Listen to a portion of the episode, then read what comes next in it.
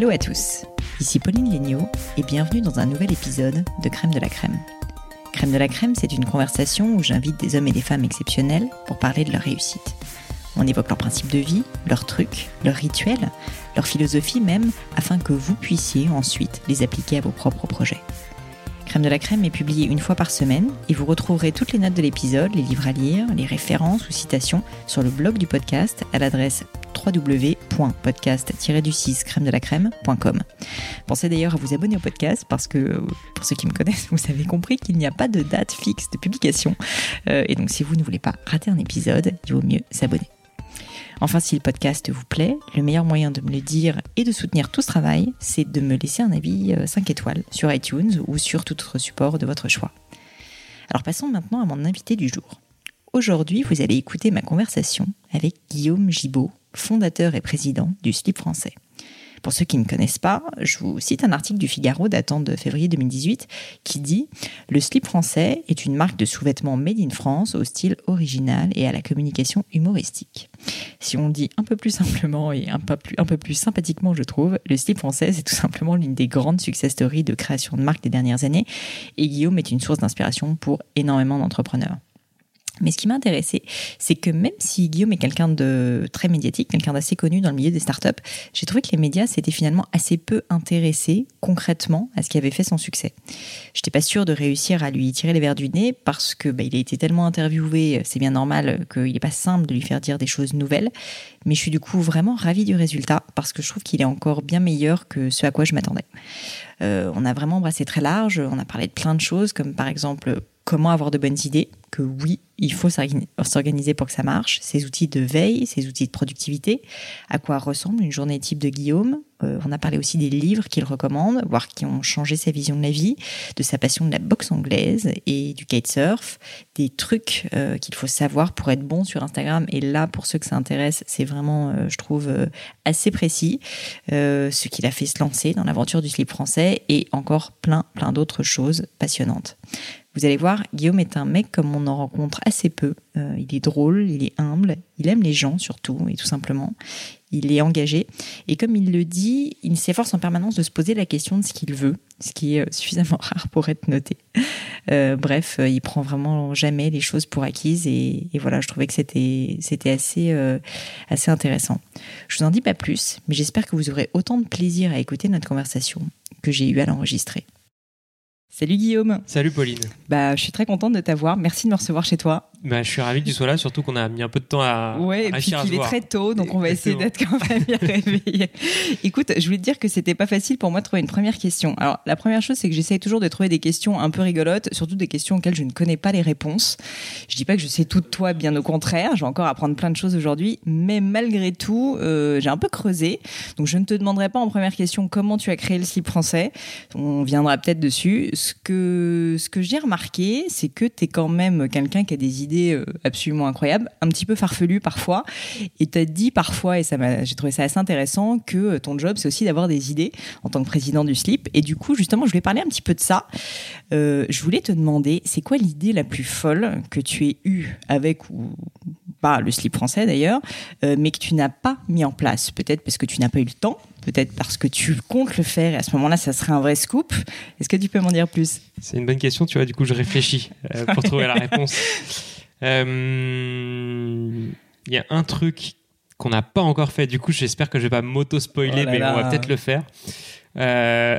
Mais tout est dans l'exécution, Exactement. Pas. En fait, tu vois le Tour de France. Ouais. Donc, on est partenaire du Tour de France. On a des slips. Qui est assez euh, génial d'ailleurs. leader du Tour et, mm. meilleur grimpeur. Que je vous invite à aller retrouver sur à, à poids, messieurs, Exactement. si vous voulez. Donc, cela, on vend des produits le Tour de France. Et on s'est dit qu'est-ce qu'on peut faire d'un de, peu innovant autour du Tour de France? Et on s'est dit, tu sais, euh, ces images du Tour de France, quand tu as l'hélicoptère qui passe autour du tracé, mm. et tu vois euh, soit des, des paysans, ou ça peut être un peu n'importe qui, qui, tu vois, qui font ces, dans leur champ, qui font euh, ouais, des, trucs espèces de structures que tu vois depuis ah le ciel, tu vois ou pas. Et on s'est dit, il faut absolument faire un énorme bah, slip géant quelque ah. part autour du tour. Et donc ah, l'année dernière, on avait regardé avec le maire de Périgueux qui était OK pour le faire, il nous avait prêté un stade. On oui, était, donc tu été assez loin on était assez loin, on avait creusé l'idée, on avait essayé toutes les techniques de est-ce qu'on peut faire un marquage au sol avec de la poudre de stade de foot Est-ce qu'on fait une grande bâche? Comment, en gros? Ah oui, c'est pas forcément dans un champ, ça peut être un slip géant vu du ciel. Ouais, exactement. En fait, on s'est dit comment est-ce qu'on peut hacker le Téléthon, qui est un des plus gros. le Téléthon, je fatigue. Le... Tour de France, pardon. Le Téléthon, tu l'as déjà hacké. Oui, exactement. ça, c'est déjà fait. Comment est-ce qu'on peut hacker le Tour de France, sachant que c'est un des événements télé les plus regardés au monde et qu'on est partenaire du truc mm. euh, Comment est-ce qu'on peut faire quelque chose de marrant qui serait une image qui serait pas mal reprise? Et voilà, donc on n'a pas réussi à le faire. Donc, euh, Mais euh, cette année, je pense que juillet 2018, bah, on, va tenter. Spoiler, on est encore partenaire du Téléthon cette année. Du, tu veux dire du Tour de France. Oh là là, voilà, exactement. le Téléthon aussi, on va en parler, c'est une belle cause en tout cas, ça marche. Et alors du coup, si on reste un peu dans le monde des idées, euh, pas mal de questions que je voulais te poser, c'était euh, c'était justement de savoir un petit peu comment ça devient toutes ces idées. J'imagine que tu as une équipe. En fait, je m'intéresse aussi pas mal à la structure et au processus de pensée. Euh, souvent, les gens disent, ouais, ok, tu peux être créatif, mais il y a des gens naturellement créatifs, c'est un peu inné probablement, mais il y a aussi quand même beaucoup de travail et, euh, j'aimerais bien savoir du coup euh, comment tu fais et concrètement, si tu as un peu des processus, je sais pas, tu as des jours précis sur lesquels vraiment tu réfléchis à des idées plus que faire euh, des tâches un peu plus euh, répétitives. Enfin, comment ça se passe? Alors, je suis d'accord avec toi. Je pense qu'il y a des gens qui sont plus ou moins euh, destinés à être bons en créativité. Après, ça s'apprend et surtout, ça mhm. s'organise.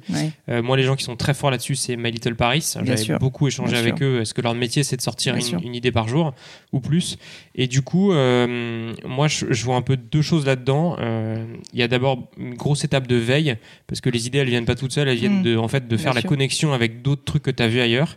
Euh, donc euh, moi je fais beaucoup de veille, je regarde beaucoup de marques, euh, je suis beaucoup de monde sur Twitter, j'essaie de regarder sur Medium, essayer de voilà ouais, voir un peu ce que les gens racontent dans mon métier, dans plein d'autres métiers. Je passe beaucoup de temps sur Instagram. Et ça tu le fais, enfin c'est genre tous les matins la première chose que tu fais ou c'est un peu au fil de l'eau? Enfin t'es vraiment organisé un peu comme Jean de la Roche Brochard, tu vois, qui vraiment lui c'est la machine. J'aimerais bien me dire que je suis organisé. en vrai c'est censé être un peu le matin, mais en vrai c'est un peu freestyle quand je peux.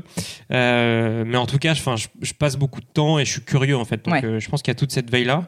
Euh, et après, je l'ai vraiment organisé dans la boîte et c'est ça que je trouve assez cool, c'est que des gens qui sont a priori pas censés sur le papier être les mm. plus créatifs en fait se révèlent être les gens qui ont le plus d'idées. Et donc nous, ce qu'on fait, c'est que on identifie tous les sujets sur lesquels on voudrait avoir des idées, on alimente avec une veille un peu de ce mhm. type-là toutes les semaines.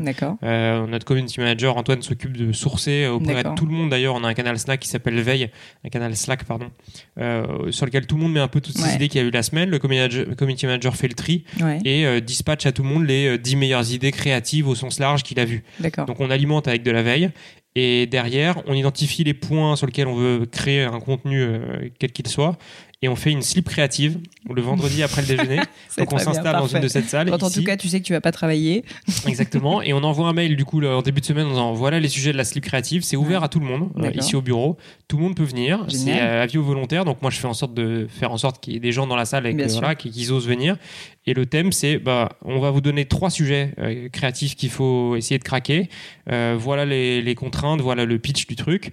Euh, on se met autour de la table et on sort pas de la table de la salle avant d'avoir réussi à, avoir une idée, avoir un peu une idée sur, les, sur, les, quelques sujets du jour. Donc en général, on fait deux ou trois sujets. Mhm. Et en vrai, c'est ultra ultra efficace. Et on a tous les métiers. On peut très bien avoir le, le ouais, comptable, ça, te demander. Tu peux web, avoir autant un client, la production. Tout, tout, le monde est le bienvenu pour venir. Après, voilà, certains vont pas forcément vouloir venir. Ouais, bien sûr. Mais moi, j'essaie de, de faire un peu l'aiguillon, de venir chercher des gens différents à chaque fois. Et, euh, et, oui, tout le monde se rend compte qu'en fait, c'est pas si compliqué d'avoir des mm. idées. Il faut juste avoir un peu de matière en amont et puis derrière. Mm. Euh, et en général, tu constates qu'il y a un peu un consensus quand même sur les idées ou comment vous faites Vous votez, vous vous mettez complètement sur la gueule? Parce que c'est ça le risque aussi avec les créatifs, c'est que pour d'expérience, parce qu'on a pu faire des réunions un peu comme ça de brainstorm avec Gemio. Et pareil, si tu veux, euh, ça a donné de bonnes idées parfois, mais c'était pas toujours facile de, de, de se mettre d'accord. Non, je crois qu'il y, y, y, a un consensus sur l'idée qui, qui, mène un peu l'enthousiasme. Et c'est vrai que bah, nous, souvent, nos idées sont euh, c'est humoristique, décalé. Donc en fait, c'est l'idée qui fait le plus marrer tout le monde qu'on retient. Quoi ça marche.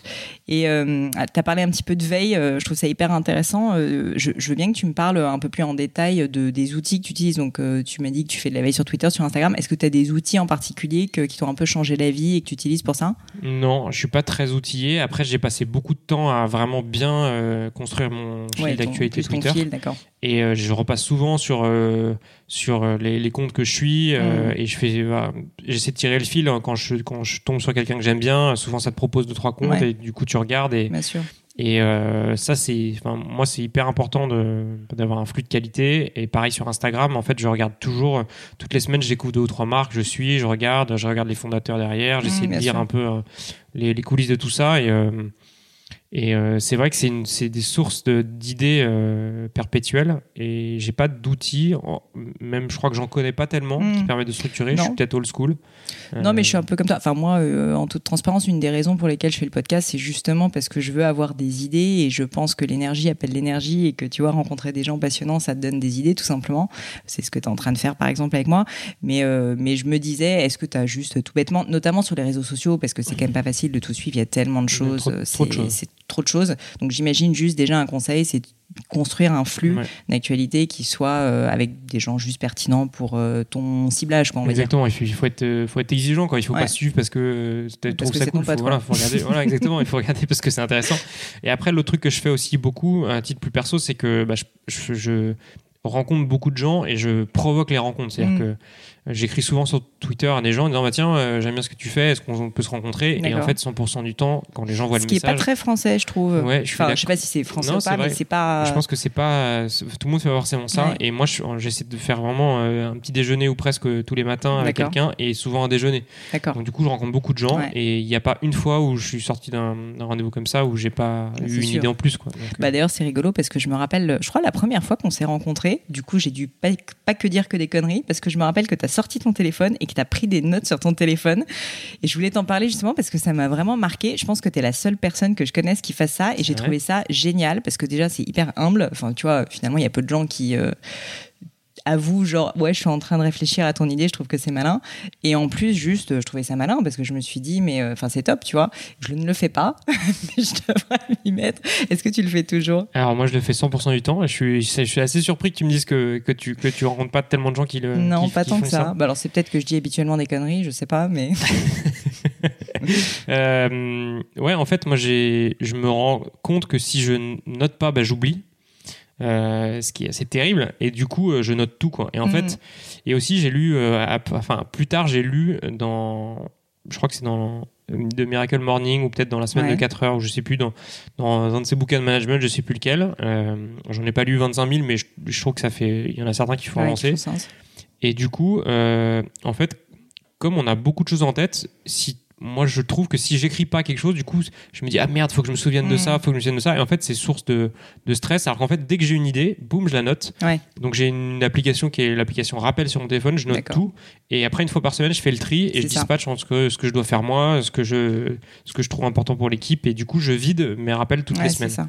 j'allais te demander parce que c'est ça le, le, risque aussi quand on prend plein de notes comme ça c'est de pas réussir à prioriser à hiérarchiser l'info. Donc toi quand même dans ton processus tu notes tout et mm. ensuite après tu fais une fois par semaine un tri. Exactement. Et parfois, j'aime dire, mais pourquoi tu as noté ça euh, Si tu l'as noté sur le moment, ça te paraît intéressant. c'est pas, Donc, moi, peut-être qu'en fait. Euh, en fait, je les ai notés par, par politesse. Non, mais en vrai, je pense que 90% des trucs que je note, derrière, j'en fais quelque chose, soit pour moi, soit pour l'équipe. Et, euh, et moi, c'est vraiment comme ça que mes idées avancent, que je mm, mm, grandis, mm. que j'apprends. C'est en rencontrant plein de gens, je note tout. Et derrière, je fais un filtre. Et c'est super. Je suis très scolaire en fait. Bah écoute, euh, je dirais pas ça. Je dirais que tu es, euh, bah, surtout que tu as une soif d'apprendre, ce qui, je pense, est le propre de pas mal d'entrepreneurs. Mais euh, en tout cas, tu l'assumes et je trouve ça assez formidable. puis tu redistribues derrière, donc c'est assez cool. Je, je, je, voulais continuer un petit peu sur cette idée du processus des idées. Donc je parle très bien. C'est c'est en fait, tu m'as dit, donc bah, tu fais ton tri une fois par semaine comment est-ce que tu passes quand même du stade de l'idée, une fois que vous l'avez validé dans votre salle, ou que toi tu t'es dit non là il faut vraiment que j'attaque, à ok c'est bon on le fait. Parce que quand il faut faire un slip géant euh, en Touraine, j'en sais rien, j'imagine que c'est pas facile. Est-ce que tu as des équipes dédiées à des idées de fous comment ça se passe? Euh... J'imagine que c'est différent un peu à chaque fois. Ouais, c'est différent un peu à chaque fois. Non, on va avoir un chef de projet on va dire euh, Bernard, est-ce que tu es OK pour t'occuper du slip géant? Et Bernard va dire Ouais, OK, je suis chaud. Et donc Bernard, il va.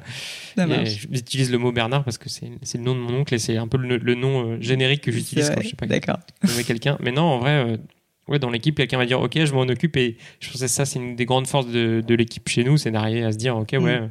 je sais pas comment on fait un slip géant, mais je vais appeler le maire de Périgueux, je, je vais me démerder. Quoi. Et en général, vous vous mettez, euh, vous êtes un peu pas procédurier, mais pour faire avancer les choses, moi j'ai remarqué quand même la vertu des deadlines. Mmh. Est-ce que tu es vraiment dans cet état d'esprit-là ou non, tu laisses un peu les gens vivre leur vie? Je dirais que je suis 50-50. Euh, mmh. non, on essaie quand même de mettre des deadlines. Euh, on, utilise beaucoup Evernote. D'accord. on a en interne, vous vous le partagez? Ouais, ouais, en fait, on est assez organisé sur les objectifs de tout le monde. J'ai lu récemment les OKR. Je sais pas si ça dit quelque chose. Les OKR, non, alors ça, ça me dit OKR, donc les objectifs. Non, je sais plus ce que c'est. Il faudra regarder ce que c'est OKR. Bah, je vais regarder, je en gros, ça dans les objectifs trimestriels par personne. D'accord. Et en fait, sur le papier, moi j'ai fait quelque chose qui ressemble à ça, mais par mm-hmm. hasard, j'ai découvert, j'ai appris ça plus tard, un peu comme les DNVB. J'ai appris ça plus tard, mais c'était Les DNVB, c'est les Digital Native Vertical Brands. Enfin, je résume un peu. Donc, c'est les marques comme euh, le slip français ou comme Gemio qui sont créées sur Internet. Voilà. Mais on, je pense qu'on l'a fait tous les deux euh, sans, sans théoriser le truc. Ça pas. Et en fait, les OKR, c'est tu définis sur ta, toute ta, ton organigramme, tu dis bah, quel est l'objectif de chaque euh, personne dans l'organisation. Et en fait, chaque objectif découle des objectifs de, de la chaîne hiérarchique au-dessus. Et en fait, chaque personne par trimestre a trois objectifs ou entre 3 et 5 et tu évalues est-ce que la personne réussit à faire son objectif ou pas. Et, du coup tu, chaque personne peut se projeter dans tous les objectifs du reste de l'organisation. D'accord. Et, donc en fait tu le publies c'est à dire que tout le monde connaît les objectifs de tout le monde. tous les objectifs de tout le monde. ça c'est hyper intéressant. Et en fait donc euh, j'ai découvert que c'était la façon dont fonctionnaient plein de grosses boîtes Google et tout nous, moi, il se trouve que depuis le début, j'ai fait des objectifs trimestriels pour chacun. Donc, en fait, chacun sait quelles sont ses trois priorités avec des deadlines. Euh, souvent, c'est soit un objectif de chiffre d'affaires, un objectif d'un matrix de marge, de, différentes choses. Et en fait, ça permet vraiment de mettre des deadlines à tout le monde et d'avoir des idées un peu claires. Donc, euh, si faire le slip géant pour le Tour de France, c'est un des trois objectifs, bah, du coup, il a une deadline qui est. C'est pas uniquement des objectifs euh, quantitatifs. Non, ça, peut, être, ça peut tout à fait être. Euh, tu peux avoir de la chance et tomber sur faire le slip géant. Voilà. Ou sinon, ou sinon, faire 10 ces 4 points de marge en plus, c'est un peu moins sexy. Mais ce qui est tout aussi important. Oui, tout aussi important, ça marche. super. juste, ce, livre, juste, ou tu l'as appris, enfin, ce concept, tu l'as appris dans un livre ou tu l'as, c'est quelqu'un qui t'en a parlé? Bah, tu vois, euh, typiquement OKR, comment est-ce que je vais creuser parce que je t'avoue que je connaissais pas et ça m'a l'air assez c'est intéressant. Si tu vois ça, je l'ai, c'est par le Galion, euh, bah, qui est aussi une autre forme de faire du réseau et de rencontrer des gens, donc une mmh. association de euh, de d'entrepreneurs euh, qui sous couvert de kitesurf euh, sous couvert de de de de, de, de, de, ouais, d'entrepreneuriat. de, networking fait du kitesurf ou l'inverse je sais pas.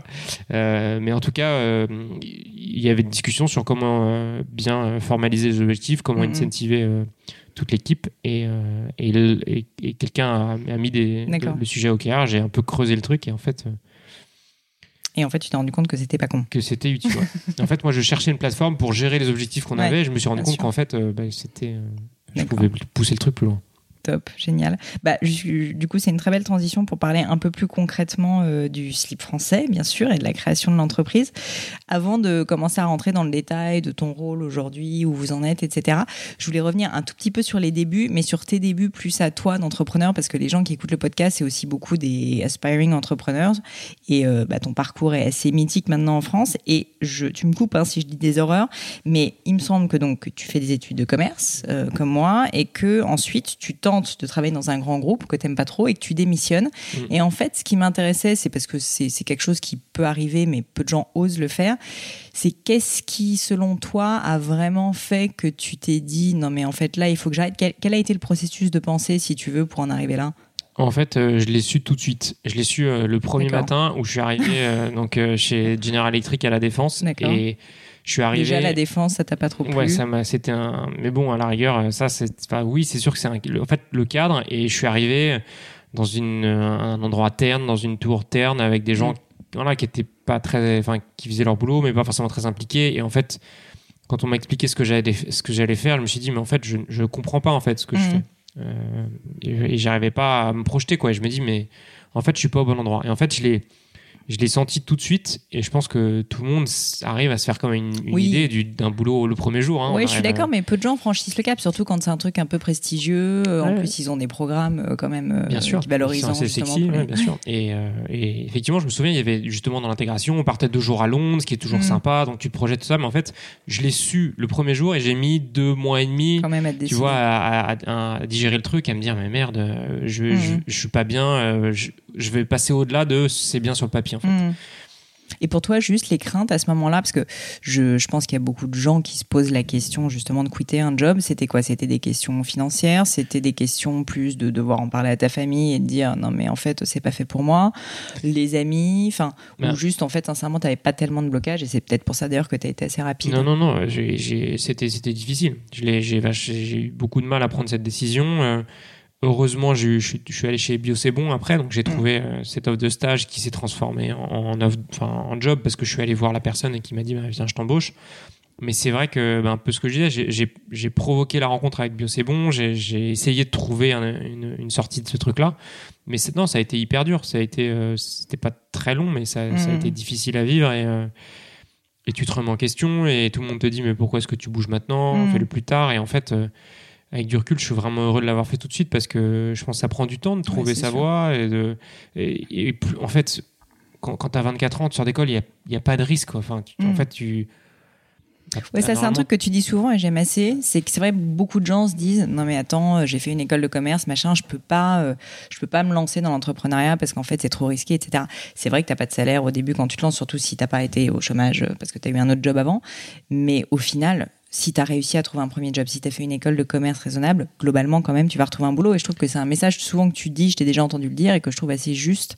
Je sais pas si tu as vécu des, enfin, des cas, donc tu as ton propre cas, mais est-ce que tu as des personnes dans ton entourage peut-être euh, qui ont vécu ça aussi et qui te fait dire que globalement, quand même, il faut y aller et euh, même si c'est risqué, il vaut mieux le faire plus tôt que plus tard parce que c'est plus dur de se lancer à 45 ans quand on a femme et enfant. Bah, ce que je peux te dire, c'est que je crois que 100% de mes potes d'école de commerce ont changé de job dans les 18 ou 24 mois suite à leur premier job de sortie d'école. Donc euh, ça veut pas dire et encore une fois, je pense que tout le monde ne doit pas être entrepreneur, c'est pas fait pour tout le monde, mais euh, en fait, enfin tester, essayer des jobs différents mmh. qui peuvent te plaire et un peu prendre des risques sur ses premiers jobs jusqu'à peut-être tenter de monter sa boîte, je pense que ça fait partie du process mm. normal que tout le monde va vivre sous une forme ou sous une autre en fait. Et ça n'existe pas en fait le, choix parfait du job idéal. Enfin, ça existe, mais je pense que c'est vraiment en fait le cas anormal en fait. Oui, oui. et puis même l'époque euh, où on commence un job et on finit toute sa vie par y travailler, euh, enfin, est assez révolue. Je pense qu'il n'y a plus personne qui, vit ça maintenant. Donc il faut un peu se sortir des. Ouais, donc c'est vrai que c'est peut-être rassurant de penser le truc comme ça. Et je pense que je sais pas si c'est pareil pour toi, mais j'imagine que tous les gens que tu connais en, deux ans, ils ont changé de job au moins. Alors moi, écoute, j'ai fait normal sup, donc j'ai pas mal de profs, euh, d'amis profs, et du coup ils y sont encore, pas tous parce que c'est pas facile, mais, euh, mais dans ce genre de cas, ouais, t'es un peu plus bloqué, on va dire. Mais non, mais je trouvais ça intéressant justement de parler de ça. Et à l'époque, une question pour toi, tu te posais la question de l'entrepreneuriat, où en fait, c'est vraiment un cheminement qui fait que tu as commencé par le grand groupe, tu es allé chez Bio C'est Bon, en effet, où c'était plus entrepreneurial, parce qu'à l'époque, c'était beaucoup plus petit, si je dis pas de bêtises. il y avait 34 boutiques, 34 magasins. Donc c'était quand même beaucoup plus entrepreneurial. Euh, est-ce que même avant, enfin, tu t'étais quand même posé la question ou ça t'est vraiment tombé dessus? Alors, je ça m'est un peu tombé dessus. Euh, chez Bio, c'est bon, j'ai compris que c'était ça que je voulais faire. Après, si je prends du, enfin, c'est vrai que j'avais un peu l'idée avant. Euh, j'avais fait un stage à New York chez Price où je mhm. me faisais trop chier. Ils les, la boîte américaine n'avait pas compris que le stagiaire français, il pouvait euh, un peu servir à des trucs. Donc, genre, je triais des classeurs et je faisais, les je faisais les quelques traductions quand il y avait un peu de français à traduire et ça arrivait pas souvent. Du coup, j'avais du temps et j'avais réfléchi à une première boîte à ce moment-là. ça s'appelait comment? Ça s'appelait c'était dans quel domaine? C'était un espèce de merci Alfred du bon plan de Resto Parisien. Ah ouais, donc tu étais quand même déjà vachement sur le monde des idées. Euh. Ouais, et j'avais branché un Google AdWords euh, euh, sur un site qui s'appelait. merde. Fermer les yeux, un truc comme ça. Ouais, fermer les yeux. Et, et j'encaissais 40 centimes parce que je demandais à mes potes par jour, demandais à mes potes de venir cliquer sur les Google Ads. écoute. Voilà, il n'y a pas de petit profit. Et ensuite, euh, j'avais réfléchi à l'idée de, de, démarrer une chaîne de burgers un peu haut de gamme. D'accord. Puisque j'avais vu ça à New York et c'était euh, au, même moment que les blends et, mmh. Big Pharma, ça commençait. Donc j'avais un peu des idées, mais j'avais pas, euh, j'avais pas poussé le truc. J'avais pas, je m'étais pas senti prêt au moment de sortir de l'école de lancer un truc. et je me suis, j'avais besoin de passer par cette étape, mmh. premier job, pour, finir, pour vraiment décanter la la réflexion. Et donc la fameuse histoire euh, de, que tu vas me raconter quand même du, début de, l'idée en tout cas du slip français, je veux bien que tu me la redises et que tu m'expliques du coup euh, comment, euh, bah, comment là à ce moment-là tu t'es dit ok là j'y vais vraiment parce qu'en plus si je comprends bien c'était un peu un pari entre potes ou en tout cas vous déconniez. Je veux bien que tu me dises un peu plus, enfin à partir de quel moment dans ta tête tu te dis on passe du pari entre potes à en fait je vais vraiment essayer de le faire ce truc là, démissionner probablement, enfin tu vois. En fait, j'ai démissionné avant. Euh, donc j'étais chez Bio C'est Bon, j'ai fait 18 mois, je me suis éclaté, c'était vraiment trop bien. Euh, j'ouvrais les magasins, je recrutais les équipes, euh, je commandais le mobilier, enfin vraiment je, je, lançais les magasins, c'était vraiment super cool. très concret, je me suis rendu compte que j'aimais bien ce côté responsabilité, être très autonome, je trouvais que bosser dans le bio ça faisait du sens. mais je me dis ça ça sera pas ma boîte parce que le mm. patron avait 70 ans, c'était déjà bien lancé, c'était des montants financiers importants et mm. voilà, je suis arrivé trop tard et, euh, et du coup je me suis dit bon ben t'as 24 ans euh, euh, il faut se lancer quoi. Si tu le fais pas maintenant ça tu le feras jamais. Et je pense que c'est vraiment une des choses que m'a transmis le, patron de Bio c'est bon et, et je me souviens quand je lui ai dit bah je m'en vais il m'a dit ah non pas déjà. Et, c'est vrai que je, suis un peu en train de répéter le même truc parce que moi j'arrête pas de répéter à longueur de journée que voilà qu'il faut s'épanouir et trouver sa voie et monter sa boîte ou pas. Mais en tout cas euh, faire ses projets. Et du coup bah, je, je, pense que je vais un peu payer les pots cassés avec les gens de mon équipe à qui je vais donner des idées. Euh, là j'ai notre comptable Charles euh, qui s'en va. Il va monter un bar à La Rochelle il veut faire de donc en fait les comptables chez le site français sont vraiment des créatifs exactement. Donc donc je suis trop content pour lui mais c'est sûr que c'est c'est compliqué de l'organiser j'ai vu d'ailleurs on lance un petit appel que tu cherchais un comptable dans ce voilà, moment on est en train de trouver d'ailleurs mais oui. Donc bah on, voilà on a les premières personnes qui, qui quittent l'aventure. Malheureusement c'est un peu le, un peu le jeu et ouais c'est normal. et, et beaucoup. Enfin, ouais. Bah, nous, nous, la personne, l'une des premières personnes qui a quitté Gemio, c'est pareil, c'est pour monter sa boîte. Euh, donc, euh, enfin, je me dis d'un autre côté que c'est aussi une certaine victoire parce que tu leur as donné envie mmh. et tu leur as donné les clés, tu leur as donné confiance. Donc, ça fait quand même plaisir. c'est sûr. Après, t'as raison. Et donc, pour revenir sur Bio C'est Bon. Pour revenir sur Bio C'est Bon, donc je me suis éclaté là-bas et donc je, je décide de partir mmh. en me disant il faut que je trouve une idée. Mmh. Mais je suis parti, j'avais pas vraiment encore euh, d'idées très arrêtées quoi. Et, et je me je me dis bon différentes choses. Je me dis monter sa boîte, et tu le sais aussi bien que moi, c'est être capable de parler de ce que tu fais euh, jour et nuit. Euh, même quand tu es fatigué, même quand tu pas envie. Euh, du coup, démarrer dans un métier qui te plaît, c'est quand même mieux. Bah, tu mets beaucoup de chance de ton côté. Et moi, je me disais aussi, j'avais pas de moyens à l'époque, pas forcément beaucoup plus maintenant, mais je j'avais pas d'économies mm. importantes à mettre dans le projet. Il y avait beaucoup moins de levée de fonds à l'époque, hein, parce que bah, c'est 2011, donc, donc ça existait, mais c'était beaucoup moins la mode de l'entrepreneuriat et les incubateurs, les, tout ça existait beaucoup moins. Et du coup, je j'étais pas dans une logique de start-up à lever de l'argent. Mmh, et je me mmh. dis, il faut que je démarre dans un métier où il n'y a pas forcément une mise de départ importante. Et je me suis dit, bah, la mode, c'est un métier dans lequel. Toi, tu t'intéressais à la mode? Je me suis posé la question ou pas Tu avais l'air d'être plus food finalement. Ouais, ouais, ouais j'ai toujours bien aimé les fringues, mais euh, mmh. j'ai toujours eu cette curiosité pour les marques. Mais euh, j'étais pas spécialement. Euh, ouais. Tu vois. Et, le Made in France, c'est venu euh, immédiatement après parce que bah, tu m'as dit tout de suite, là, le bio, j'ai l'impression que tu cherchais quand même une boîte qui faisait du sens. Mm. Le bio, ça fait sens. La mode Made in France, ça fait sens. Ou ça s'est un peu greffé après parce que tu as vu l'opportunité? En fait, l'engagement, il, il a vraiment grandi avec le temps, mais le point de départ pour moi, c'est vraiment de raconter une histoire qui fait du sens et que tu mm. peux, euh, dans lequel tu peux puiser. Tu vois, je me suis dit, donc ok, la mode, c'est un truc que j'aime bien, il y a un truc à faire. Internet, ça va révolutionner la façon dont l'industrie fonctionne je, je, me suis rendu compte récemment qu'Instagram n'existait pas en France. tu sais que j'ai réalisé la même chose aussi, c'est incroyable. Je me suis dit que je suis vraiment une vieille, euh, c'est pas possible. mais ça, on est des vieux, c'est pas grave. Mais en tout cas, c'est pour se rendre compte d'à quel point l'industrie a, changé depuis. et du coup, clairement, Internet, les réseaux sociaux euh, ont un enjeu, enfin, sont, ont transformé la donne. Euh, et le Made in France, pour moi, c'était le point de départ parce que je voulais raconter une histoire, je voulais être capable de montrer comment le produit était fabriqué, mmh. parce que je me suis dit avec cette, cette transparence, ces outils qui vont arriver, en fait, il faut que tu puisses euh, te différencier, engager les mmh, gens, raconter comment tu fais ton produit. Du coup, je me suis dit, bah, le côté savoir-faire artisanal, c'est une super richesse, c'est une super force. Il faut mettre ça dans la marque, en fait. Mmh. Et mon point de départ, ça a été ça. Ça n'a pas été, je veux sauver, enfin, je veux, je veux sauver l'emploi en mmh. France et, euh, et euh, chevalier blanc de, de Made in France. Et, mais par contre, ça, ça s'est vraiment forgé avec le temps. Et du coup, je me suis dit, bah, ok, la mode en ligne, le côté artisanat, savoir-faire, quelle catégorie de produits peut vraiment bien matcher? Et en fait, je me suis dit, mais le sous-vêtement, c'est un marché énorme. Dim, ça fait. Sur lequel il y avait sur lequel il y avait personne. Hmm. Dim, ça fait 400 millions d'euros de chiffre d'affaires, donc c'est vraiment une grosse boîte.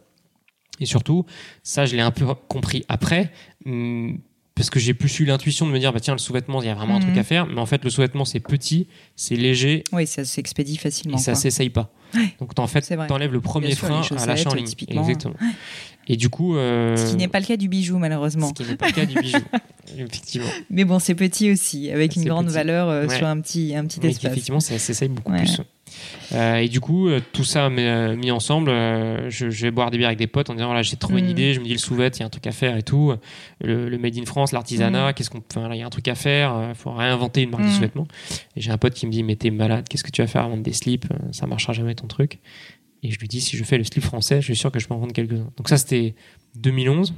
Et, et, en fait, je me dis, mais tentons là quoi. Enfin, t'as rien à perdre. Euh, Mais ce qui est marrant quand même, c'est que tu as eu l'idée euh, de créer une marque parce que euh, c'est marrant, moi j'étais à HEC entrepreneur et je me rappelle que j'avais un type dans ma promo qui m'avait dit je veux faire le Sarenza du sous-vêtement. Donc j'imagine que tu vois, les idées en tout cas, tout le monde les a souvent un peu en même temps. Donc du coup, en, comme quoi en exécution, tu as quand même été très très bon parce que le slip français existe et cartonne alors que bah, lui, il a jamais même réellement lancé sa boîte. Et en fait, il était parti tout de suite sur un peu des modèles comme Spartoo ou Sarenza de distribution où bah, on sait que c'est assez difficile dans le e-commerce. Toi, euh, Enfin, j'aimerais quand même comprendre qu'est-ce qui t'a donné l'idée, parce que finalement, tu aurais très bien pu te dire, euh, je peux faire un DIM, je, peux faire un mm. site où je distribue du DIM, du, euh, euh, alors je connais pas toutes les marques, du slip français typiquement, toutes les marques de, de, sous-vêtements pour hommes, voilà. Mais ça existe d'ailleurs, il y a un site qui s'appelle Solendro. Du coup, je sais pas si c'est ton pote de. Non, c'est pas lui. Bah, je pense qu'il aurait bien aimé, mais. mais je le salue au passage, tu vois, typiquement pour te dire que je, fais de la veille, j'en des gens, je, enfin, on est, je, le, connais, j'échange avec lui de mm, temps en temps et, et c'est hyper fructueux. et après, pour te répondre, moi, je pense que je l'ai pas forcément rationalisé, mais en fait, ce que j'aime, c'est la marque, quoi. C'est raconter des histoires, pouvoir faire un peu ce que tu veux, mm. euh, créer un positionnement, euh, créer une histoire. En fait, moi, c'est ce que c'est ce qui me plaît le plus. D'accord. Très clair, très clair. Et donc, euh, et donc ça, entre le moment où tu commences à te dire ça, le moment où tu te lances effectivement sur le slip français et que tu vas avec ton estafette, comme on connaît un petit peu l'histoire, récupérer tes slips, t'as as mis combien de temps à te lancer? Neuf mois entre le moment euh, où je donc février 2011 où j'ai où j'ai je, me réveille et je me dis je tape dans Google sous-vêtements fabrication française.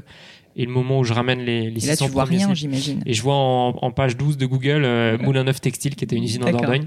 Euh, et, et, le moment où je ramène les 600 premiers slips dans le coffre d'une bagnole de location et j'ai bricolé la première version du PrestaShop mmh. tout seul. Là il s'est passé 9 mois et c'était les 9 mois franchement les plus durs euh, mm. de, toutes les, années que parce que ça fait 7 maintenant euh, que j'ai vécu depuis le début parce que bah parce que tu étais seul parce que tu es tout seul t'as rien à montrer t'as pas de site web t'as pas de carte de mm. visite. À côté tous tes potes boss avancent euh, et, te posent cette question qui est terrible alors ta boîte. Ouais c'est terrible. tu connais je suis sûr. le début bien sûr tes parents aussi qui s'inquiètent. Enfin, encore, même s'ils peuvent être supportifs, hein, mais c'est jamais, jamais facile, c'est sûr. Puis, alors, moi, justement, tu as, as, évoqué le mot, tu as dit j'étais seule. Moi, j'avais la chance d'avoir deux associés. Je pense que quand même, ça change tout en termes de facilité. J'ai toujours été très impressionnée, je te le dis, par le fait que tu te lances seule. Ça a été une décision consciente tu as réussi à impliquer personne, peut-être que personne ne voulait bosser avec toi, j'en sais rien. Mais, euh, mais pourquoi est-ce que tu t'es lancé tout seul et euh, est-ce que juste tu voulais aller vite? Enfin, Est-ce que tu peux me parler un petit peu de ça? Parce que souvent, quand on crée sa boîte, euh, les gens assez rapidement se disent Ok, il faut que je m'associe pour telle et telle raison. Parfois, justement, parce qu'ils peuvent pas supporter l'idée d'être seul.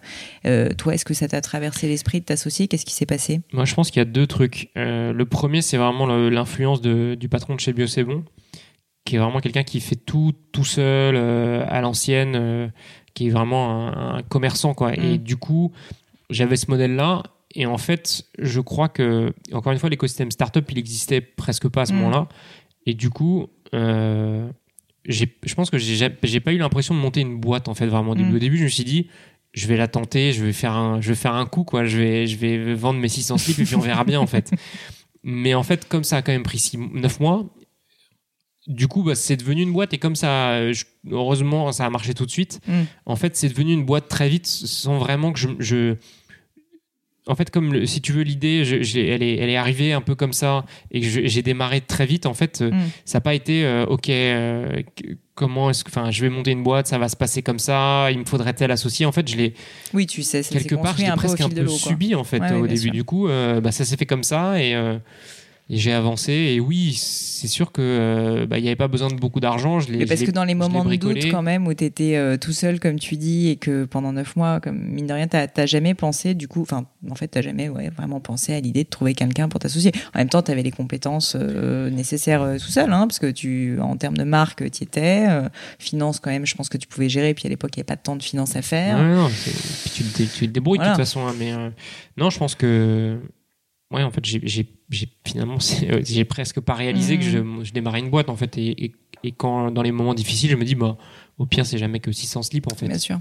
Mais d'un autre côté ce que je trouve assez dingue aussi c'est que tu as, été courageux mais en plus de ça tu as quand même été assez pas sûr de toi mais tu vois tu me dis, tu as créé le site PrestaShop tout seul. Il y a plein de gens, notamment un peu des femmes, mais pas, pas que, qui se disent, c'est même pas la peine que j'essaye, je vais même pas tenter. Alors que j'imagine que t'es pas technique à la base, euh, moi non plus. Et pour autant, nous, pareil, on a créé un site WordPress. Alors, il se trouve que moi, mes associés étaient ingénieurs, donc je me suis fait un peu aider. Mais euh, je trouve ça assez génial de se dire que t'étais pas técos et que tu as quand même réussi à faire un site qui était peut-être pas formidable à l'époque, mais qui existait, quoi, et qui avait le mérite d'être là. De tourner et, d'encaisser des paiements. Exactement, ce qui est, quand même déjà pas si simple. Euh, ouais, en fait, ça, c'est un truc qui, qui, te vient naturellement ou tu t'es quand même à un moment posé la question, tu t'es dit non mais là en fait euh, comment je vais faire quoi? Ouais. Après, euh, je, pense c'est c'est euh, la curiosité de, de se dire de toute façon, j'ai pas, j'ai pas de sous à dépenser pour faire le site. Je suis obligé de, de faire ça. De toute façon, j'ai les slips qui arrivent, je les ai commandés. Il va bien falloir, que je les vende, quoi. Donc, je me dis, bah, mets-toi une pile, mon pote, et, et, et après, c'est pardon, c'est euh, c'est aussi ce qui est génial avec des outils comme PrestaShop, euh, c'est des trucs open source où euh, tu as beaucoup de blogs. Enfin, si tu passes du temps, des tutos, tu trouves beaucoup de choses. Donc, j'ai un peu galéré, mais en même temps, ouais, c'était de la curiosité. Et, encore une fois, je redis, je pense que démarrer tôt, c'est top parce que je pense que ce que j'ai fait à 24 ans, sans trop réfléchir, parce que bah, j'avais pas de contraintes. En plus, bah, j'ai eu la chance de faire une rupture conventionnelle chez Bio, chez mm. Bio c'est bon. Donc, donc c'est sûr que j'avais un peu de temps devant moi, même si ça passe vite. Euh, ouais, j'ai je, je, je, sais pas si j'aurais l'énergie et le, la foi ou, ou l'insouciance peut-être de, Je suis sûr que si. je suis pas très inquiète. mais euh, mais bon, non mais je trouve que c'est une belle leçon de vie parce que parce qu'on peut, tu vois, créer un business qui va être successful tout seul sans être forcément euh, bon sur tout. Enfin, c'est même forcé et euh, faut juste essayer de se lancer. Et ton conseil là euh, qu'on a à peine entendu, qui est de juste aller regarder sur Google. Enfin, Google est ton meilleur ami quoi. Et mine de rien, moi j'ai fait un peu la même chose avec Gemio. Je me rappelle sur Photoshop, je n'avais pas utilisé Photoshop. Bon bah j'ai appris et maintenant, sincèrement, je gère très bien Photoshop. Et à connaître, maîtriser Photoshop, on pense pas, mais quand on crée sa boîte, en fait, c'est hyper utile, notamment sur un site internet parce que bah, tout est de l'image. Donc, euh, donc c'est, je suis un peu d'accord avec ça qu'il faut aussi savoir faire les choses euh, et apprendre tout seul, quoi, comme un grand. Donc, euh, j'aime assez ça. Est-ce qu'on peut, est-ce qu'on peut aussi parler des, parce que donc tu, te lances au niveau opérationnel, tu crées ton site tout seul et puis tu fais juste émerger de terre ce slip français euh, que personne ne connaissait avec quand même très très peu de moyens parce qu'en plus, comme tu dis, tu n'avais pas levé de fonds. On connaît un peu les histoires des premières campagnes, mais j'aimerais bien que tu m'expliques quand même comment ça s'est passé et, euh, en fait, quels ont été euh, peut-être plus largement pour toi les premiers grands succès qui ont fait que le slip français est là où il est aujourd'hui Même si je sais que le succès, c'est pas quelques événements, c'en est une succession. Mais quels ont été pour toi les grands événements marquants, euh, que ce soit d'ailleurs au début ou un peu plus tard, euh, qui ont fait euh, bah, que le slip est là où il est aujourd'hui? Pour moi, il y a deux trucs. Le premier, c'est donc quand je démarre la boîte, enfin quand je ramène les 600 premiers slips et que donc je les ai dans le garage de ma grand-mère et j'ai mis les 10 000 balles que j'avais de côté dans cette histoire, je me dis, va Ça met un peu la pression. Je me dis, il va falloir que je les vende parce que bon, déjà il y a 10 000 euros, ce qui est, ce qui est toujours chiant, et surtout, je me dis, je vais quand même pas passer pour un gros naze auprès de tout le monde avec qui mm. je dis depuis 9 mois que je vais faire des slips, quoi. Donc je me dis, bon, là, Guillaume. C'est pas mal aussi, c'est vrai, l'engagement, tu vois, de se dire, en ah fait, bah. tu verbalises le truc et du coup, ça te met la pression. Bah, c'est vrai que c'est pas mal. Bah, Tous les gens qui se cachent un peu quand ils font, tu sais, qui font le truc un peu en sous-marin, au final, ça te met pas vraiment la même pression. Moi, je pense qu'il faut toujours en parler. C'est comme ça que tu fais grandir ton mm. idée. Et, euh, et, puis, oui, effectivement, tu prends un engagement auprès de tous ces gens qui te soutiennent aussi, hein, parce que toute ta famille, tes amis, euh, ils vont te dire c'est super, euh, ils vont essayer tes slips et ils vont être avec mm. toi. Et bah, tu ils vont dire là, celui-là. voilà, donc, exactement. et du coup, en fait, tout de suite, je me dis, euh, il faut se démarquer, il faut que je me démarque, il faut que j'aille faire parler de la marque parce que c'est ça qui fera vendre. Et euh, je bricole un premier dossier de presse sur PowerPoint que j'envoie à toutes les rédactions de presse que j'ai pu trouver sur Internet. Et, et j'avais aucun contact, hein, j'étais pas de ce milieu, je connaissais personne. Et du coup, j'ai vraiment envoyé à euh, toutes les adresses tu vois, standards. Ça, me rappelle un peu ce que j'ai fait au dit. Mais tu vois, et je pense qu'en fait, finalement tout le monde ne le fait pas. Et euh, parce qu'on se dit que ça va marcher on se dit que les, les, les, journalistes reçoivent trop de trucs et tout. Et en fait on a eu un premier article dans, sur le site de Métro euh, le, journal papier qui n'existe plus d'ailleurs. et, euh, et du coup avec un premier article, du coup, le truc a pris vie. Je l'ai mis sur la page Facebook et tout le monde a dit Oh, ça y est, on en parle dans la presse et ça. Voilà, exactement. Alors que c'est un premier truc, hein, donc c'est tout petit, mais ça te fait vendre les premiers produits. Donc en fait, si tu veux, j'ai compris avec ce truc-là que si tu as un bon contenu, si tu si as un bon dossier de presse, tu peux euh, proposer des, des, sujets aux journalistes et attirer l'attention. Tu arrives.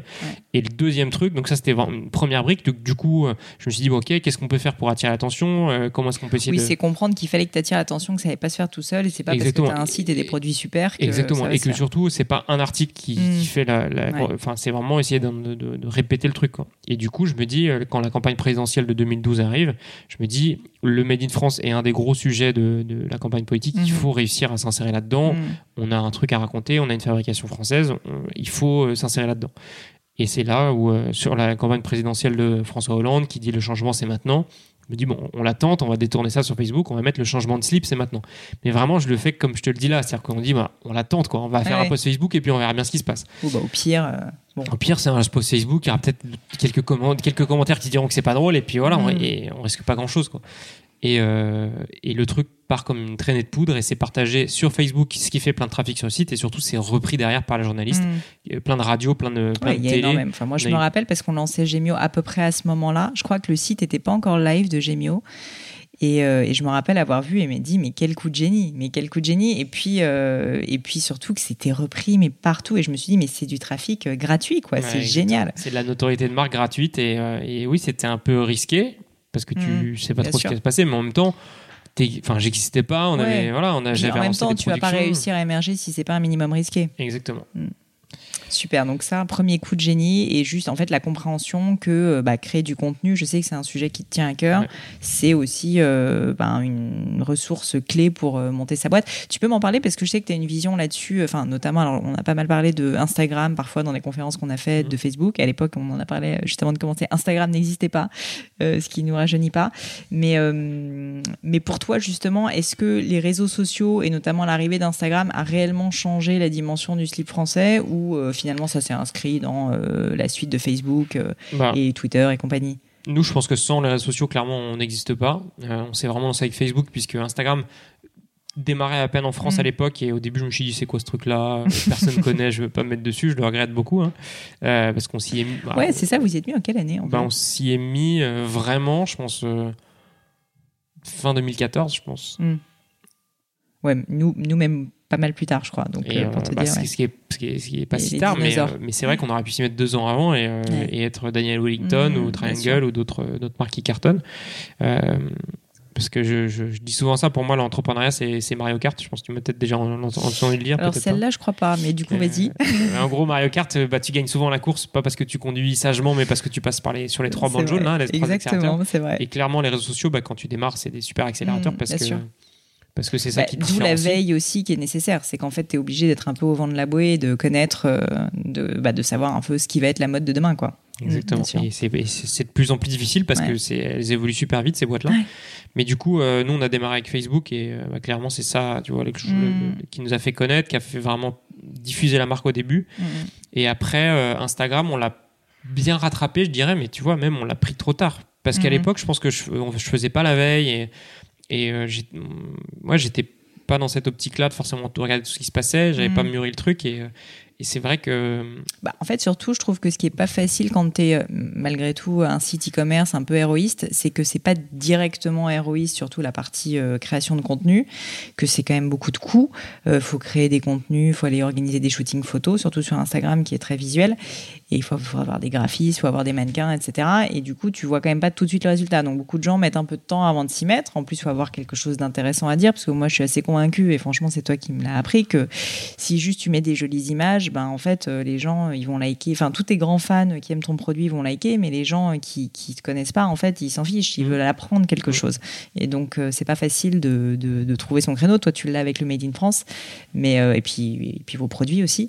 Mais mais c'est pas si simple. Et du coup, j'imagine j'imagine que assez tôt quand même vous êtes dit que vous alliez avoir des équipes euh, dédiées. Enfin, je dis des équipes comme s'il y avait 50 personnes, quoi. Mais je veux dire quand même quelqu'un vraiment qui non seulement. ouais, non, c'est sûr que quatre personnes quand même qui gèrent les réseaux sociaux, donc c'est assez énorme. En fait, moi, je me dis vraiment que le quand on est un, e-commerçant, on est on crée du contenu et que quand on a une boutique physique, bah, on se place au bon endroit, on a des gens qui mm. passent devant et qui rentrent. Mais quand on est une, une marque e-commerce, bah, notre métier c'est de raconter des histoires, de créer mm. du contenu pour faire venir les gens sur ton site en fait. Mm.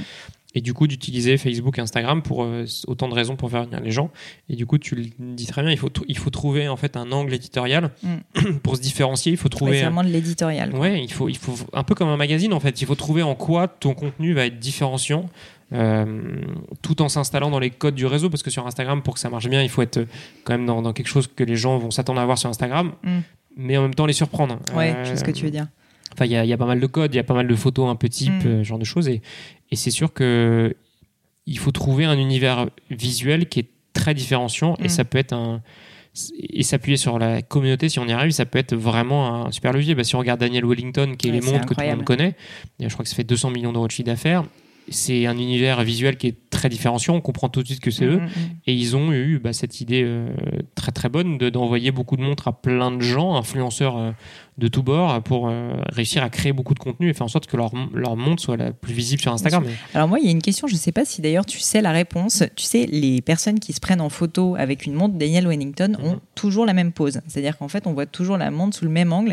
Et je me suis posé la question parce que je trouve ça assez génial. Du coup, avant même de regarder, euh, de voir si c'est tagué Daniel Wellington, tu sais que c'est du Daniel mhm. Wellington.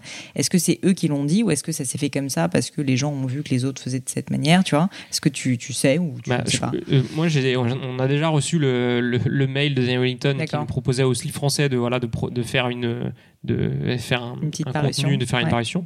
Euh, donc en fait, ce, qu'il faut comprendre, c'est que c'est intéressant pour les deux parties. C'est-à-dire que la marque est contente quand quelqu'un poste du contenu et en même temps, la personne qui crée le contenu va être contente aussi parce que elle va être peut-être regrammée sur la page de la marque et quand Dan Wellington qui a 2 millions de followers poste, bah, du coup tu vas récupérer plein de followers et tu vas être trop content. En tout cas, euh, mm. ça intéresse beaucoup de gens. Et du coup, euh, cette espèce de code en fait du réseau dont je te parlais, euh, les photos de bouffe, les photos de montres, les photos avec des miroirs, enfin il y a pas mal de thématiques, les photos de perspective, les photos de coucher de soleil.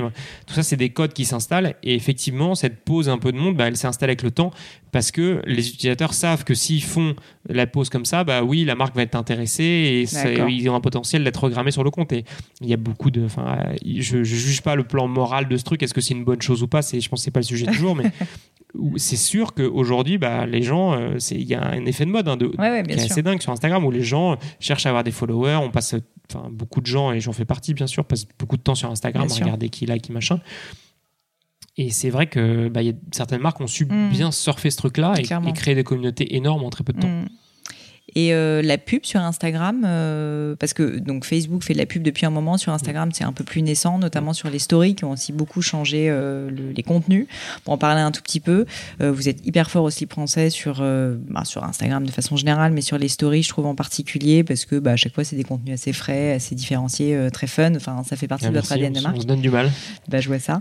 Et ça j'imagine que vous, pareil, en fait, ça fait partie de tes quatre personnes qui travaillent à fond et qui cherchent en permanence des nouvelles idées. Et la difficulté des stories, c'est que même si, certes, c'est moins euh, travaillé, on va dire, comme contenu visuellement, euh, c'est très court, il y a tellement d'effets possibles, il y, a, maintenant un tel afflux, en fait, de stories dans mm. tous les sens que c'est très difficile de se démarquer. Mm.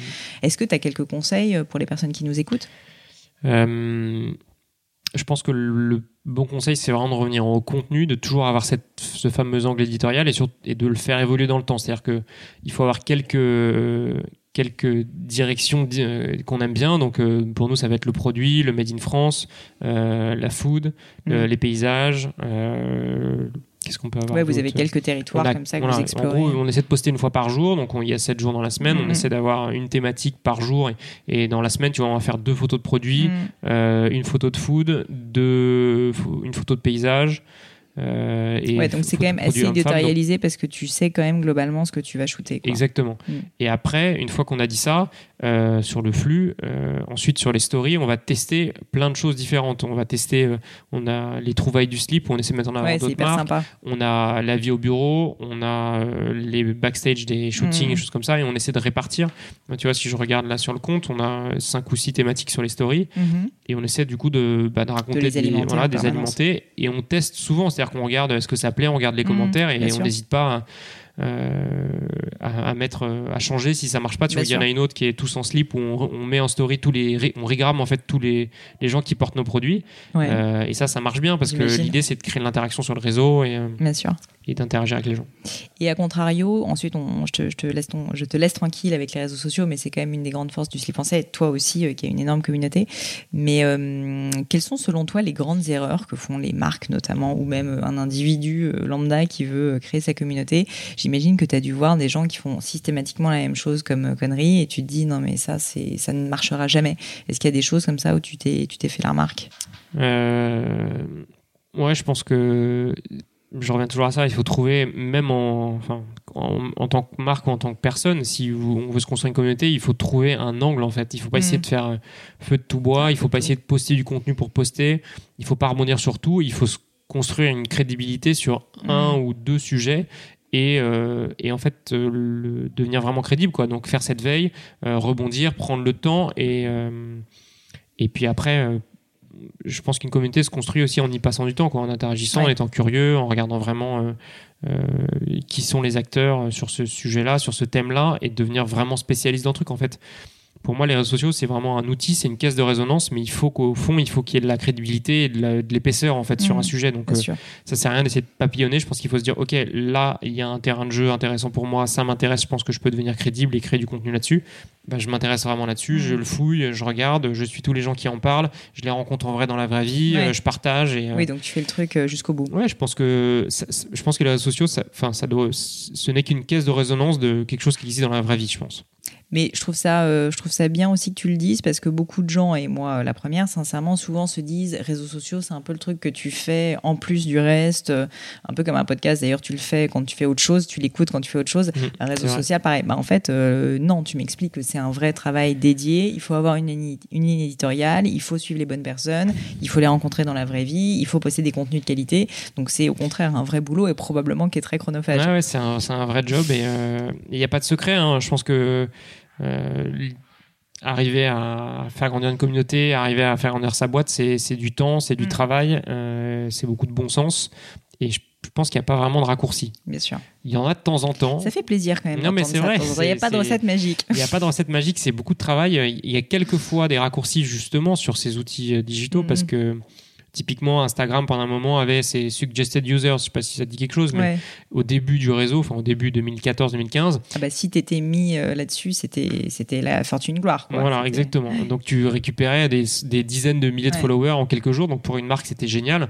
Et euh, typiquement, euh, moi je connais bien le chocolat des Français, qui sont des copains. Très belle marque. Voilà, très belle marque de choco. eux, ils ont été suggested users et ils ont, leur compte est passé de, de quelques milliers de followers à 50 000 en quelques jours. Donc parce que leur contenu était bon, de qualité, ça a intéressé le réseau et Instagram les a mis en avant. Mm. Aujourd'hui, bah, ça n'existe plus, Instagram ne fait plus ça. Donc euh, voilà, il fallait être au bon moment, au bon endroit. Ça fait partie des. Oui, mais ils ont eu l'intelligence de saisir l'opportunité très tôt. Exactement. Mm. Donc euh, je pense qu'il y a peu de raccourcis. Mm, quand ils sont là, quand ils sont là, il faut, il faut. C'est Mario Kart. J'ai bien, compris la Il faut se donner la, chance d'être au bon endroit au bon moment pour Elle les, est top, les choper.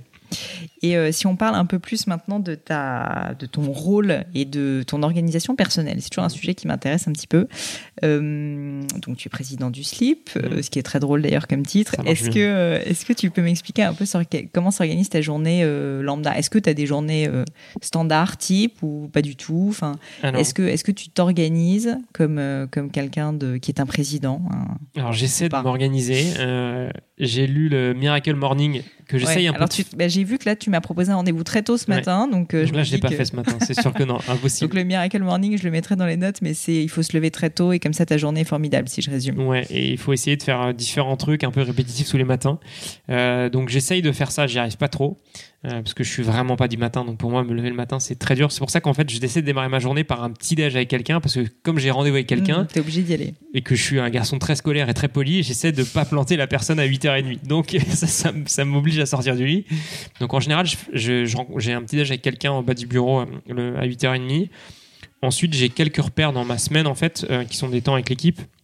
Donc on a un lancement de l'équipe avec toute la, team le lundi, le mardi avec euh, l'espèce de codir euh, de, Juste le lancement d'équipe, ça consiste en quoi? C'est le lancement de semaine avec toute l'équipe ici. Vous donnez un peu les objectifs. Une demi-heure, ouais, une demi-heure, une demi-heure, trois quarts d'heure. On fait le tour des priorités de la semaine.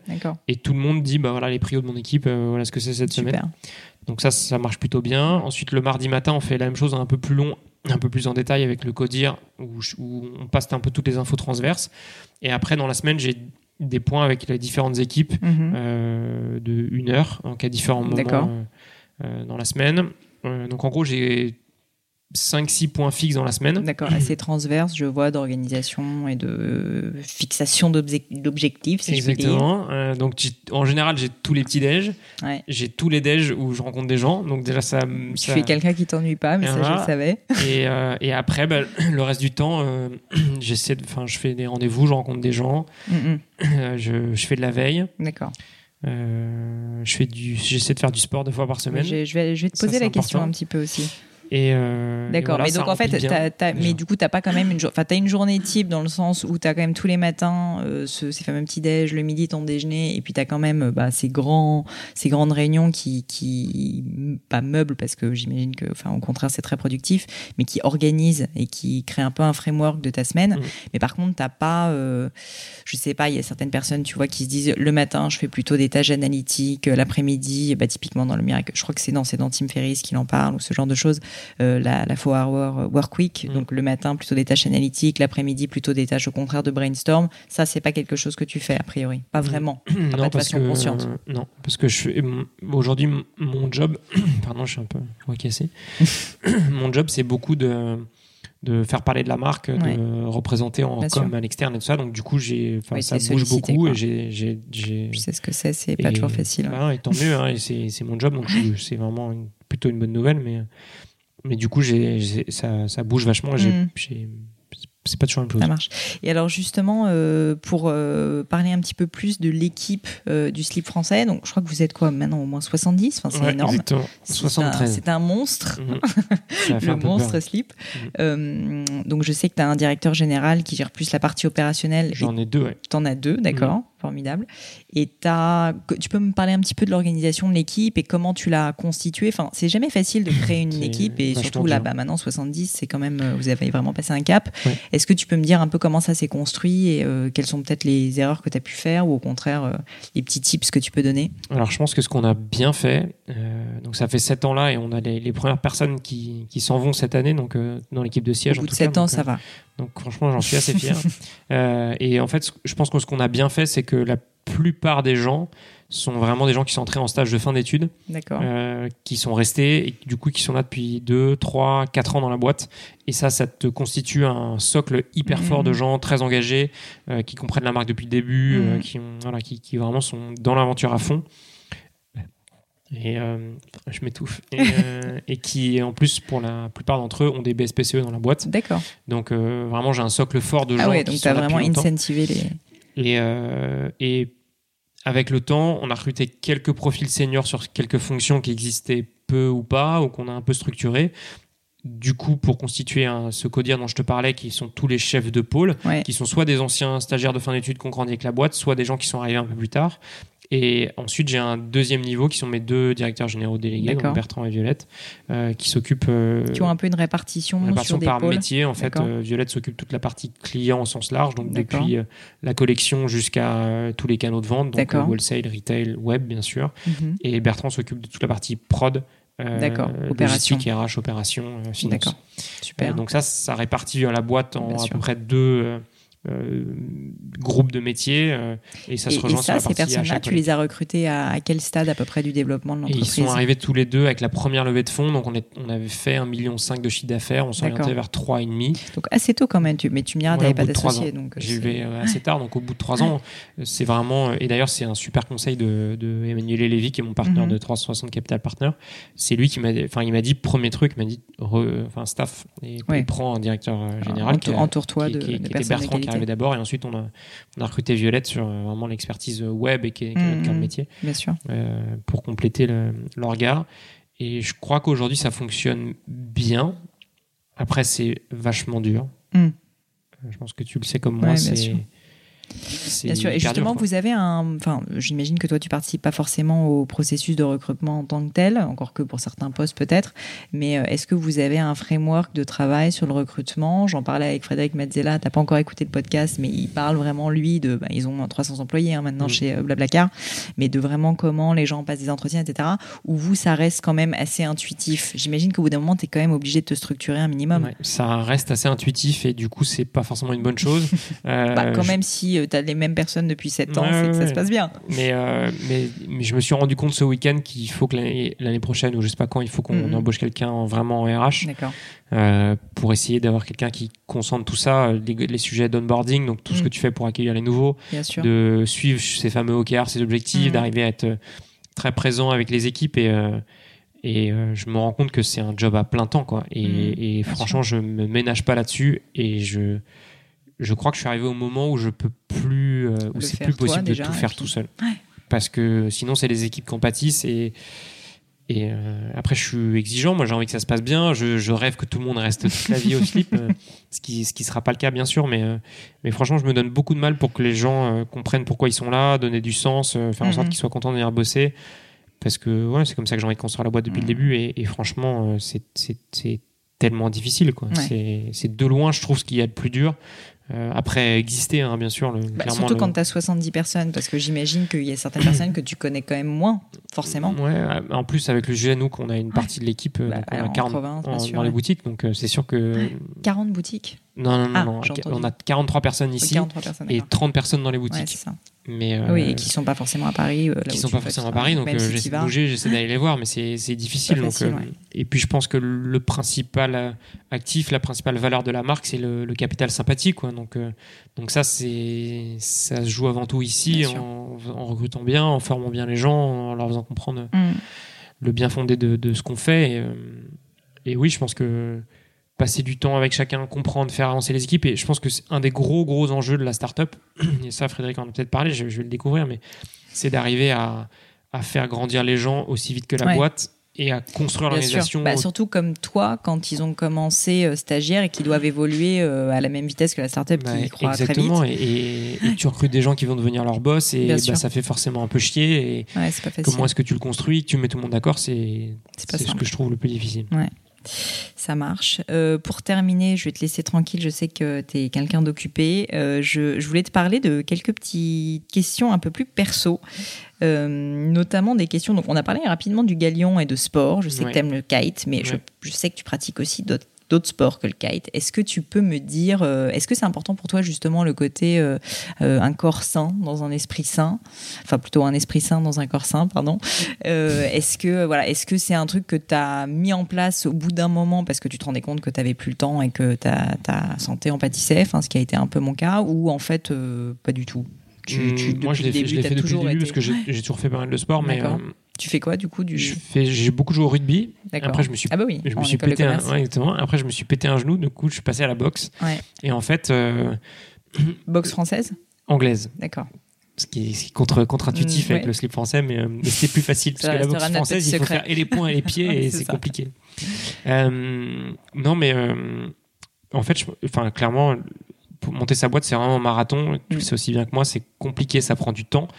Et si tu n'as pas un vrai rythme de vie où tu fais des choses à côté, où tu arrives à te vider la tête, en fait, euh, tu n'as plus d'idées et mm. je pense que, que ça peut pas durer, ça peut pas mm. fonctionner. quoi. Donc, euh, il faut des moments où tu décompresses, où tu penses à autre chose, où mm. tu te vides la tête. Et en plus de ça, c'est dans ces moments-là où moi, j'ai souvent des bonnes idées. Et, euh, c'est vrai que c'est souvent euh, en, prenant une douche après euh, être allé à la boxe que je me dis putain j'ai pas pensé à ça j'ai loupé mm. euh, et, du coup j'ai pas mon téléphone pour noter dans la douche je me dis là vraiment faut j'allais te poser la question je le fais pas. Je pourrais avoir une coque waterproof mais je le fais pas. Mais non je me dis là il faut vraiment que je loupe pas cette idée j'essaie tu vois de me faire je me fais des, des nœuds à mon mouchoir que j'ai pas mais non j'essaie de vraiment garder ces idées pour ne pas les oublier. Mm. donc ça c'est hyper important. Et je me suis mis effectivement au kite ce qui est un truc trop cool. Et comment tu t'y mis d'ailleurs avec le galion? Non, je me suis mis avant le galion. Euh, je me suis mis avec ma femme. On est on est parti euh, une semaine pour on se dit. Euh, je, moi je lui ai dit ça fait j'ai trop envie de faire ça. Ça fait trop longtemps que j'ai une On essaye. Et on est parti une semaine ensemble et c'était trop cool. Vous étiez où en on Grèce était à Darla. À Darla. ah oui, bah, qui est le meilleur endroit, qui est le meilleur endroit, des meilleurs endroits pour apprendre au Maroc. Génial. Et, euh, et, euh, et, on a trop kiffé. Vous avez kiffé. Exactement. Et du coup, bah, depuis, j'essaie de m'y mettre.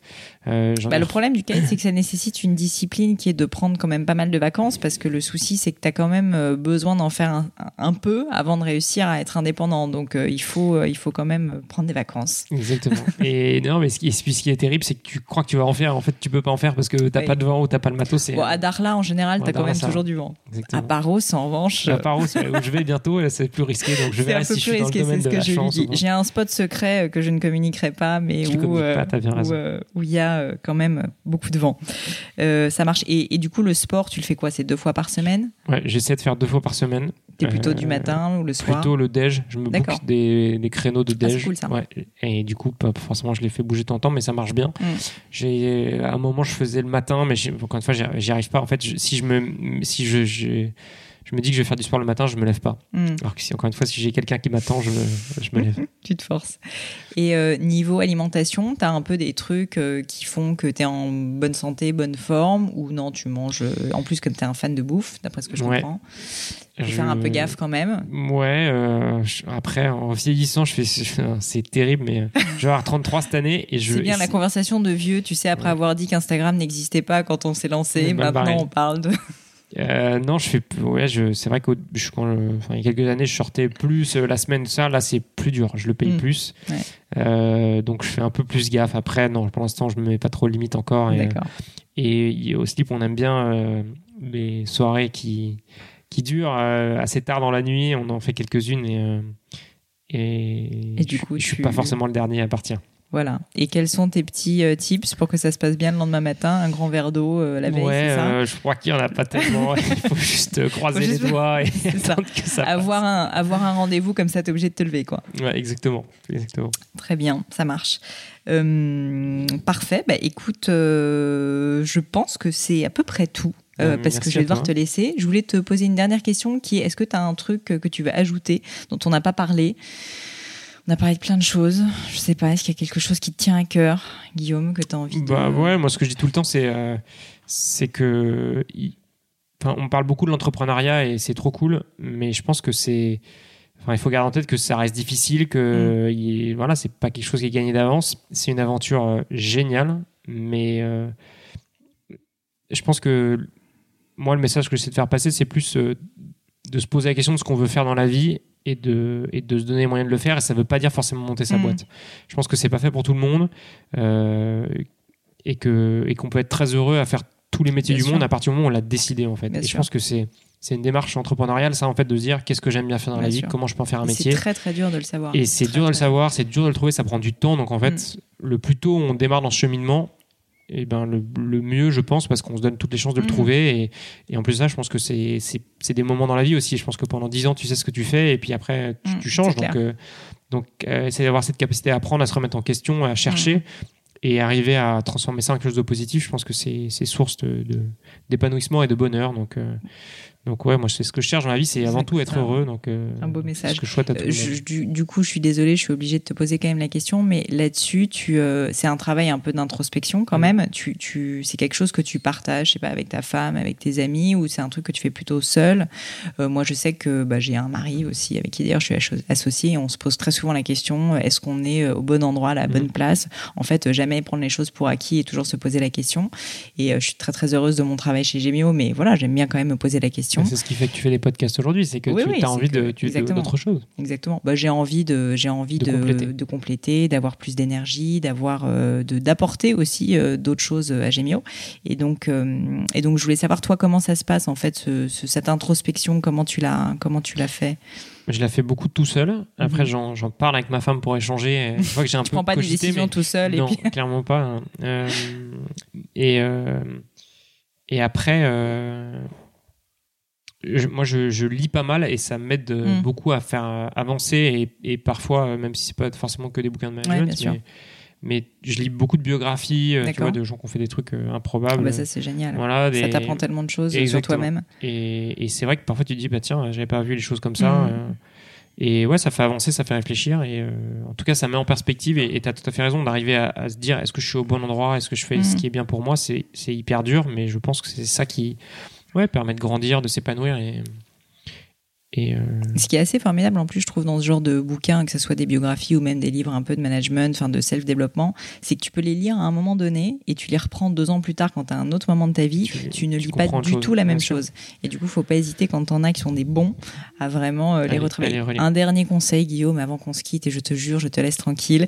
Dis-moi euh, quels sont des bouquins que tu pourrais recommander pas forcément à des entrepreneurs, mais justement à des personnes qui se cherchent pour aller dans le sens de ta dernière remarque, tu vois, de, des personnes qui euh, bah, veulent se poser des questions sur eux-mêmes. Est-ce qu'il y a des livres qui, toi, t'ont vraiment marqué et que tu recommanderais? Moi, les, les le fil rouge un peu de bouquin que je tire, c'est euh, Joseph Kessel, euh, mhm. qui est grand reporter et écrivain, Romain Gary. donc ça, ça me parle beaucoup. Et, et du coup, tous les photographes de l'agence Magnum aussi, Robert Capa. Euh, Cartier-Bresson. Euh, Donc les aventuriers. Quand voilà, tous ces, et c'est marrant, c'est un peu toute cette époque, euh, tu vois, après-guerre, années 50, mm, mm, mm. et, enfin, et même certains qui, qui, sont un peu plus âgés.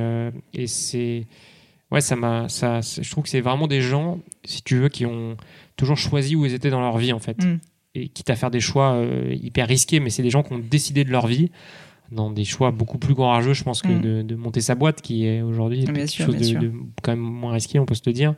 Euh, mais c'est des gens qui ont décidé en fait et je me rends compte que le point commun entre tous ces gens-là entre des gens qui mhm. ont vraiment eu des destins assez incroyables c'est des gens qui ont décidé de leur vie à chaque étape mhm. et du coup bah, ouais, dans, bah, dans une moindre mesure, j'essaye de décider mm. des slips que je vais, bah, je vais porter chaque jour. C'est une belle, c'est un beau point final. Parfait. Bah écoute, euh, merci beaucoup. J'ai euh, adoré euh, t'enregistrer. si des personnes veulent te retrouver sur notamment le monde merveilleux du web, les réseaux sociaux, etc., ils le font sur Instagram, sur Facebook, j'imagine, plutôt sur Instagram peut-être. Sur Instagram, sur Twitter, sur LinkedIn. Moi, c'est Gjibo. Gjibo. Je mettrai ça en tout cas dans les liens, bien évidemment, du euh, du podcast. Et puis, bien sûr, il faut qu'ils aillent sur le site du slip français, passer des commandes. Euh, et puis attendre. On attend tous avec impatience, surtout le slip géant euh, du Tour de France. Exactement. J'espère que je n'ai pas spoilé quand vous le verrez sur France 2 ou France Écoute, on attendra le temps qu'il faut. Si ça met trois ans, on, attendra trois ans. Merci beaucoup en tout cas et bravo pour ce ben, merci à toi. C'est très gentil. À bientôt. Salut. Avant de vous quitter, je voulais évoquer quelques points en plus. Alors d'abord, si vous cherchez les notes de l'épisode avec toutes mes références, les livres dont on parle à Guillaume, plus de détails sur le fameux concept OKR du coup que j'ai euh, évoqué euh, plus précisément dans les notes ou ses recommandations de spot de kite, c'est simple, allez directement sur le blog euh, du podcast, donc c'est www.podcast-du6 crème de la rubrique podcast donc et là vous aurez vraiment tous les éléments.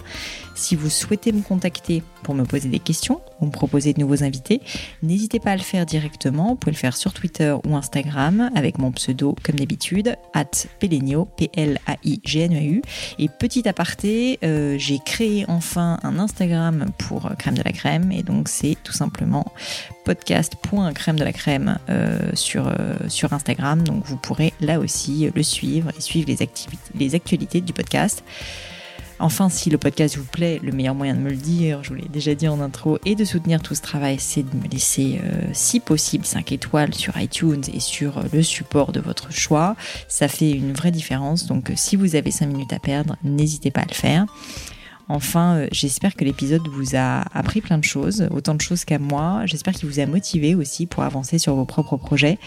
Et comme à chaque fois, je vous dis mille merci et à très vite pour un nouvel épisode.